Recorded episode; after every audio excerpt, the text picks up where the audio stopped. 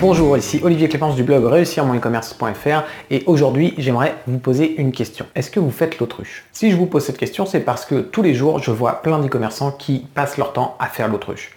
Alors faire l'autruche, ça veut dire quoi? Ça veut dire tout simplement planter sa tête dans le sable en espérant ne pas avoir de problème et justement ignorer les problèmes qu'on a autour de soi. Et tous les jours, je vois des e-commerçants qui n'avancent pas ou qui n'avancent pas aussi vite qu'ils aimeraient avancer parce que justement, ils ne résolvent pas leurs problèmes. Ils font l'autruche, ils mettent la tête dans le sable et ils n'essayent pas de résoudre leurs problèmes. Ça ne veut pas dire qu'ils travaillent pas. Au contraire, ils travaillent beaucoup même, mais ils travaillent sur des choses qui ne les font pas suffisamment avancer. Parce que ce qui va les faire le plus avancer, c'est de résoudre leurs problème majeur, le plus gros problème qu'ils ont actuellement. Et si vous prenez l'habitude de faire l'autruche, eh bien le problème c'est que justement vous allez avoir un problème, puis un second, puis un troisième, puis un quatrième, et ainsi de suite. Vous allez avoir toute une série de problèmes qui vont s'accumuler et qui vont vous ralentir, qui vont vous empêcher d'avancer.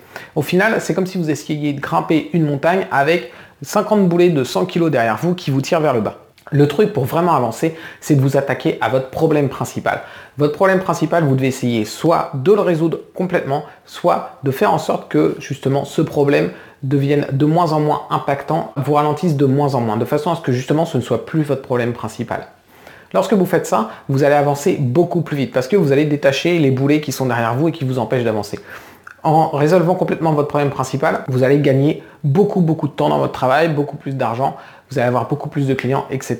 Et si jamais vous n'arrivez pas à le résoudre complètement, c'est pas grave, du moment que vous réduisez son impact sur votre entreprise. Et la plupart du temps, c'est justement un des problèmes qui fait qu'on ne va pas s'attaquer à notre plus gros problème. On va justement se rendre compte que si on s'attaque à notre plus gros problème, ça va être à la fois compliqué, difficile, long, on ne sait pas si on va y arriver, etc. Et du fait qu'on ne sait pas si on va y arriver, on ne s'y attaque pas.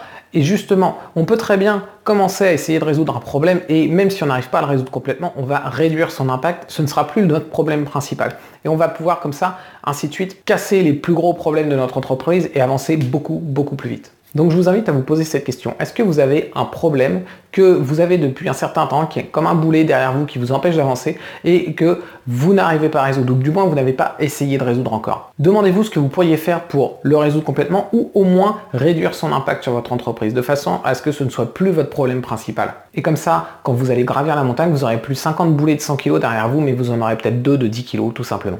Voilà, merci d'avoir regardé cette vidéo. N'hésitez pas à vous abonner à la chaîne YouTube. Vous pouvez aussi télécharger mon bonus 7 astuces pour le référencement de votre boutique en ligne en cliquant sur le lien que j'ai mis dans la description sous cette vidéo. Merci, à demain